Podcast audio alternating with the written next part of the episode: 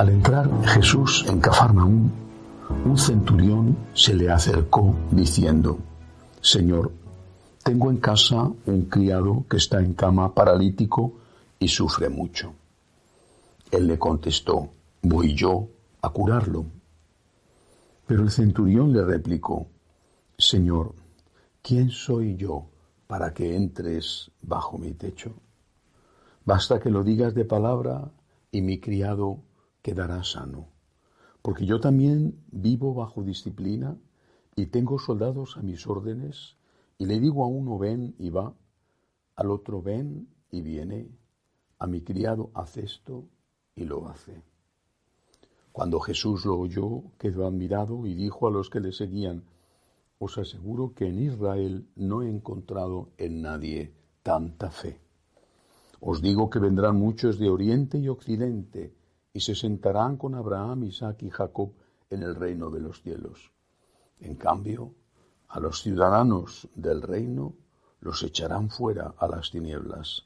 Allí será el llanto y el rechinar de dientes. Y al centurión le dijo, vuelve a casa, que se cumpla lo que has creído. Y en aquel momento se puso bueno el criado.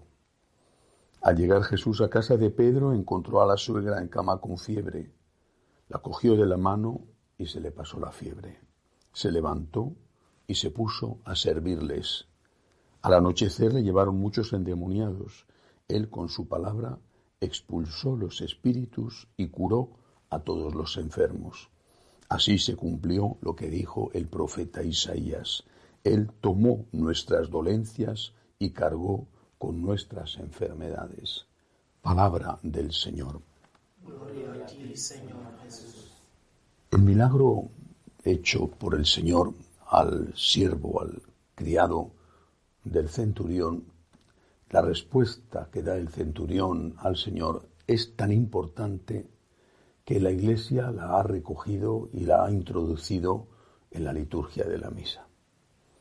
Antes de la comunión decimos todos, incluido el sacerdote, Señor, no soy digno de que entres en mi casa, pero una palabra tuya decimos cambiando un poquito las palabras del centurión, una palabra tuya bastará para sanarme. El centurión dijo, una palabra tuya bastará para curar a mi criado.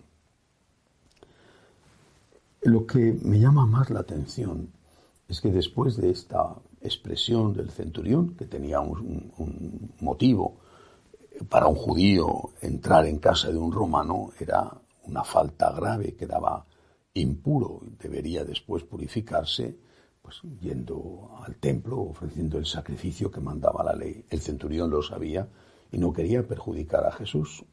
Y también tenía fe en que no hacía falta la presencia inmediata, cercana de Cristo para poder hacer el milagro que el Señor eh, estaba siendo pedido para que hiciera. Pero es que la respuesta de Jesús a lo que dice el centurión es una respuesta extraña, porque dice, le habla dice, no he visto en Israel nadie que tenga tanta fe. ¿A qué se refiere? Si lo que ha hecho el centurión es un acto de humildad, ¿por qué dice el Señor que el centurión era modelo de fe? Porque la fe implica necesariamente la humildad. Una persona que tiene fe está convencida de que Dios es Dios, es más grande que Él, es el Todopoderoso. Una persona que tiene fe no exige nunca. Una persona que tiene fe pide, pero no exige, no amenaza, no chantajea. Una persona que tiene fe solicita con humildad y si no se lo dan, no se enfada, porque es consciente de que no tiene un derecho. Cuando digo y reitero que estamos en una profundísima crisis de fe que afecta a todos, incluido a los católicos practicantes y devotos, me refiero a estas cosas. No solo que vivimos en la tierra como si este fuera el único mundo, como si no hubiera otra vida, sino que además tratamos a Dios no como quien es Dios, el Señor, sino como si fuera nuestro empleado. Hemos perdido la fe en Dios. Una persona que tiene fe solicita, pide, suplica, pero nunca amenaza, chantajea y exige. Los derechos se exigen, los favores se piden. Uno puede protestar y debe protestar cuando no se han cumplido unos derechos, pero uno ni puede ni debe protestar cuando no se le han hecho unos favores. No tenemos derecho a los favores. No podemos reclamar y exigir como si fueran derechos aquellas cosas que son favores. Esto es una parte esencial de nuestra fe. ¿Quién es Dios y quién soy yo? Yo no soy Dios. Dios es Dios.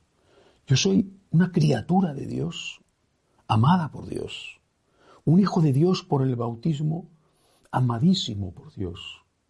Alguien que se ha beneficiado de la sangre redentora de Cristo y ya solo por eso debería de estar toda la vida dando gracias. Y esta es la segunda enseñanza de este Evangelio. Porque después del acto de humildad del centurión, del milagro que hizo el Señor con su criado, entró en la misma ciudad de Cafarnaúm en casa de Pedro. Y allí vio que la suegra de Pedro estaba enferma, con fiebre. Bueno, la fiebre hoy en día no, no se le da tanta importancia, excepto cuando es altísima. En aquella época era posiblemente señal de algo muy grave y podía morir. El Señor tuvo misericordia de ella, hizo un milagro, la curó. Pero lo significativo es lo que hace la suegra inmediatamente. Dice el Evangelio que se levantó y se puso a servirles. La fe existe cuando hay humildad. Yo no soy Dios y Dios es Dios. Pero cuando hay humildad, hay agradecimiento. Cuando hay humildad, eres consciente de que todo es don, de que todo es gracia. Y ante la gracia, ante la conciencia de que todo es don y todo es gracia, tú respondes dando gracias. Gracias, Señor, por tu amor. En cambio, el soberbio en realidad no tiene fe. La soberbia le impide tener fe en el Dios verdadero, que es más grande que él, porque el soberbio se cree, aunque no lo diga, se cree Dios. El soberbio no puede agradecer. Es imposible para un soberbio agradecer. Quizá pueda pronunciar palabras que suenen agradecimiento, pero no agradece. Porque el soberbio piensa que él se lo merece todo, que tiene derecho a todo, que no le debe nada a nadie y que aún le dan poco. Se considera tan importante, se considera tan grande, que le den lo que le den, todo es poco. Si no hemos educado a los hijos en el agradecimiento, pagaremos las consecuencias de tener hijos llenos de soberbia, que sacarán hasta la última gota de sangre de sus padres y nunca les dirán a sus padres gracias o ¿qué necesitas? ¿Qué puedo hacer yo por ti? Y si no nos educamos a nosotros mismos en el agradecimiento, estaremos cerrando los oídos de Dios a nuestras súplicas, porque en realidad nunca estaremos suplicando, siempre estaremos exigiendo. El agradecimiento surge de la humildad, de ser consciente quién es Dios y quién somos nosotros. Por eso tenemos que repetir todos los días antes de comulgar, no soy digno. Aunque estemos en gracia de Dios, no soy digno de que entres en mi casa. Y desde luego mucho menos si no se está en gracia de Dios. Pidámosle al Señor que nos cure de la soberbia, que nos ayude a ser humildes, que nos ayude a ser agradecidos. Que así sea.